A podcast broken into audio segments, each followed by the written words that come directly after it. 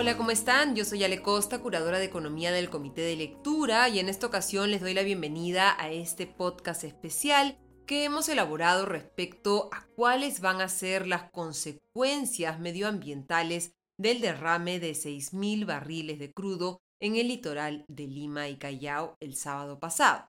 En un escenario en que en tanto la respuesta de la empresa Repsol, operadora de la refinería La Pampilla, como la de los organismos del Estado han sido hasta ahora ineficientes e insuficientes para contener, controlar y remediar los efectos de este derrame de petróleo que se inició en un grupo de playas de Ventanilla en el Callao y que ya afecta a otras zonas del litoral, decidimos conversar con Daniel Cáceres Bartra, biólogo marino y representante en Perú de Sustainable Ocean Alliance. Daniel nos ayuda en este podcast a analizar cuáles serán esas consecuencias medioambientales y qué acciones se deberían estar evaluando desde ya para mitigar los efectos de esta catástrofe ambiental. Daniel, ¿cómo estás? Muy buenas noches. Muy buenas noches, Ale. Todo bien, justo volviendo después de un fin de semana intenso justo en recorriendo Santa Rosa, Ancón y hoy día ya viendo a Chancay, ya que La Mancha sigue cada vez más al norte y es donde creemos que debe estar la acción inmediata hoy en día. ¿Qué has podido ver? ¿Existen efectivamente estas barreras de contención que ha mencionado la compañía? ¿Se pusieron desde el primer momento para tratar de limitar el avance de la mancha de petróleo? Eh, eh, ¿qué, efectos y qué daños has podido comprobar este fin de semana eh, de manera presencial? Bueno, primero el día jueves fuimos a Playa de Cabero, el día que fue presidente también, y fuimos también a Playa Bahía Blanca en Ventanilla, y una de las cosas que era interesante es que la empresa nos dijo que o sea, había como 30 personas con mandiles blancos este, limpiando la playa. Y dijimos, ¿estas son personas de ustedes, personales de ustedes de limpieza? Sí, por supuesto, la empresa que había tercerizado, este, Repsol nos ha contratado para hacer esta limpieza, pero después preguntándoles individualmente a uno por uno, aproximadamente el 70% de las personas que estaban ahí eran jóvenes voluntarios que se habían acercado ahí para limpiar y la empresa simplemente les había dado un mandil.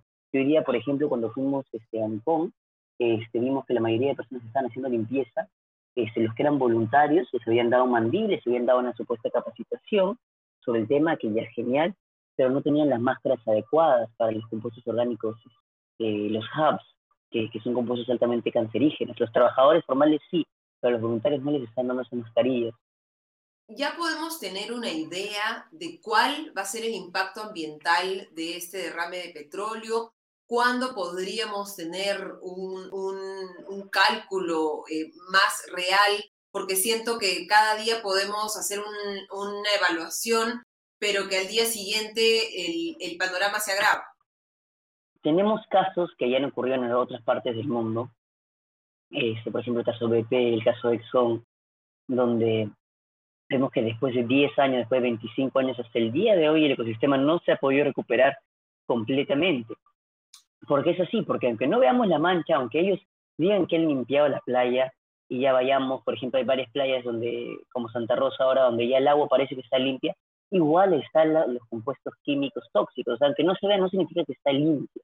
Y cada vez se está esparciendo más. Lo que pasa es que primero la mancha que es gruesa, negra, esa mancha negra que vemos grande, se va haciendo cada vez más delgada y se va esparciendo cada vez más.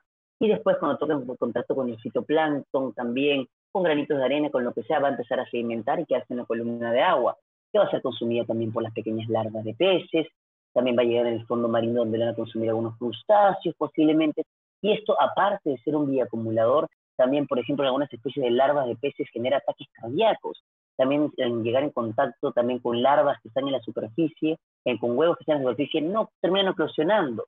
En las aves marinas termina generando, los que las aves tienen una capa insular para mantener su temperatura corporal, también les quita esa capa insular, entonces terminan pudiendo morir hasta de hipotermia. Y aparte, el petróleo se va a terminar quedando en la arena, también hundiendo, y también en las piedras, que no hemos visto que hay una limpieza de piedras que está ocurriendo, porque las piedras se tienen que sacar cada piedra y limpiar una por una.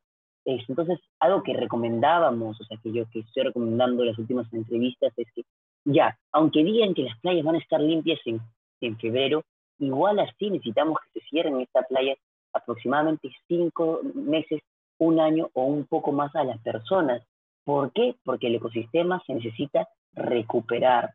Los cangrejos que han desaparecido de las playas no están contaminadas porque no están tienen que volver. Los momuis tienen que volver. La playa de las es un anidamiento de la mayoría de aves, como los, de muchas aves como los arcillos, tienen que poder sentirse cómodos de poner sus huevos ahí, porque hay tantos humanos ahorita que están pasando tractor por allá, están por ahí, que no están pudiendo poner sus huevos.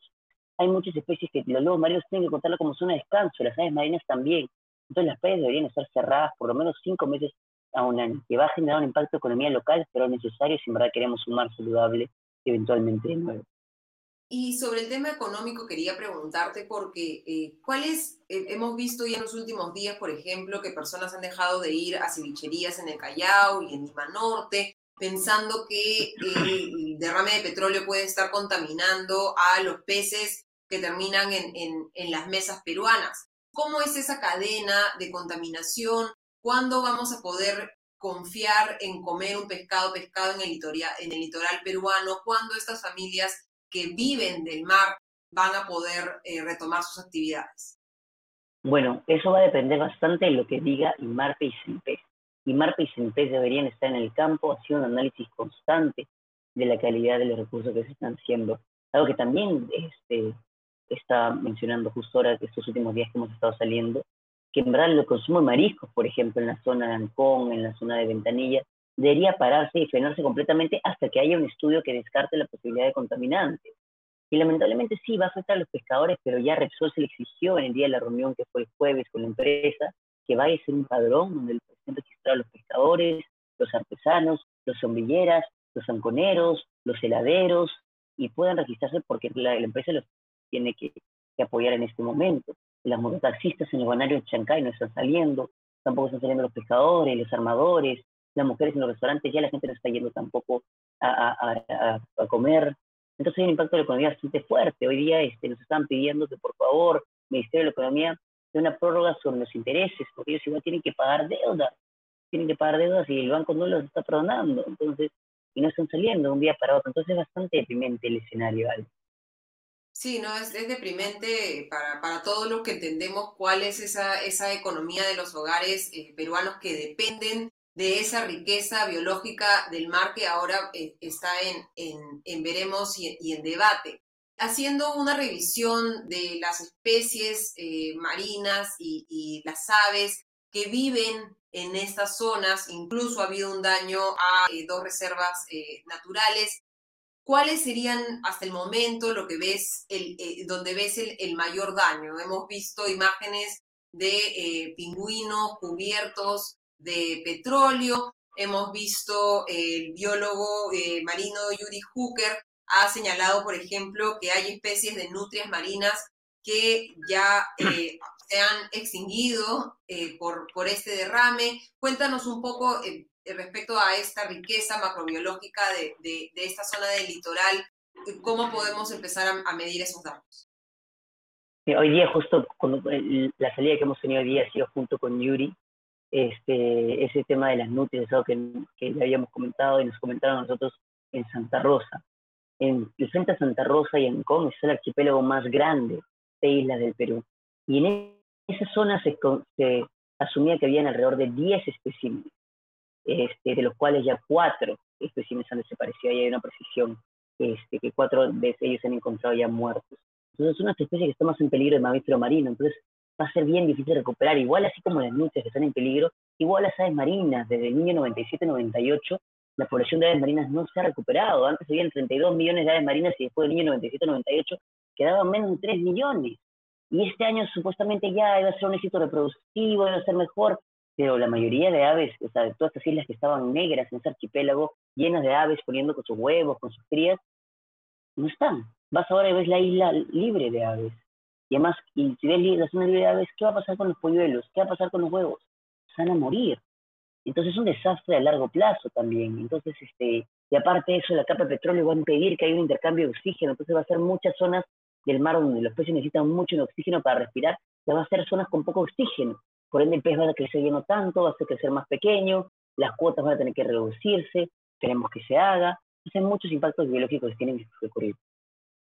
Esperemos que la perspectiva de Daniel Cáceres Bartra, biólogo marino y representante en el Perú de Sustainable Ocean Alliance, les sean de utilidad para analizar desde esta perspectiva, la de la biología marina y de la preocupación por los ecosistemas que han sido dañados por este derrame de petróleo, para analizar esta noticia que seguramente va a seguir estando en las primeras planas durante las próximas semanas y esperamos ver que ya tanto las instituciones del Estado como del sector privado efectivamente demuestren que están a la altura de las circunstancias y lleguen a mitigar todo lo posible, porque no se va a poder eliminar todo el daño, el efecto de este derrame de petróleo.